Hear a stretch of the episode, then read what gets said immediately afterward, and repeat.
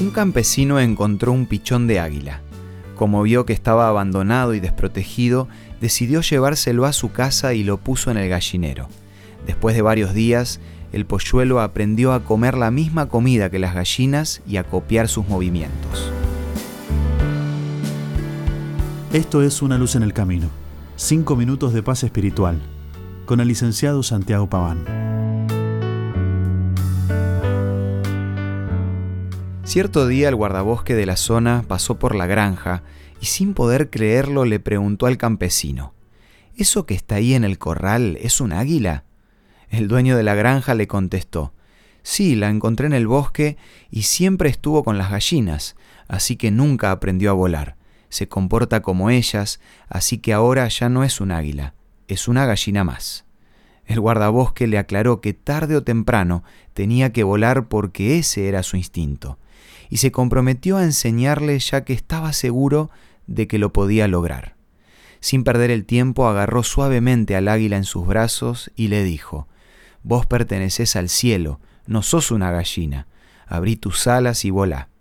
El águila estaba confundida y al ver que las gallinas comían, saltó y se juntó nuevamente con ellas.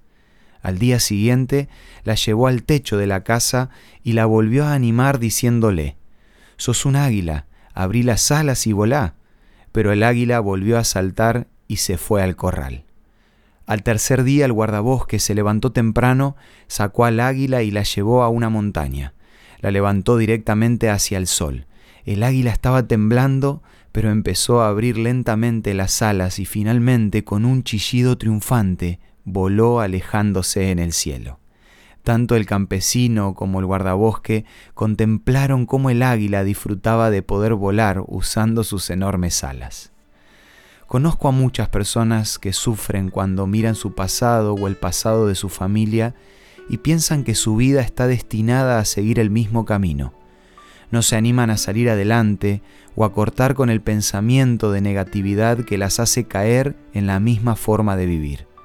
Razones de que esto pase hay muchas y algunas seguramente muy dolorosas.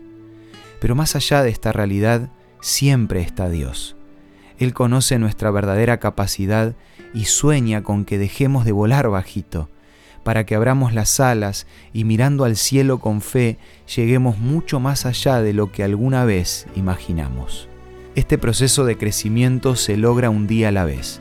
Por eso quiero recomendarte la revista Sentimientos como un primer paso para el cambio definitivo. Si te gustaría recibirla, solo tenés que solicitarla de la siguiente manera. Envíanos un WhatsApp al 1162 26 1229 o búscanos en Facebook como Una Luz en el Camino. Los temas de la revista Sentimientos te van a ayudar a vivir con fe un día a la vez. Esto fue Una Luz en el Camino. Te esperamos mañana para un nuevo encuentro, cuando volveremos a decir... Permitamos que a lo largo de las horas de cada día Dios sea una luz en nuestro camino.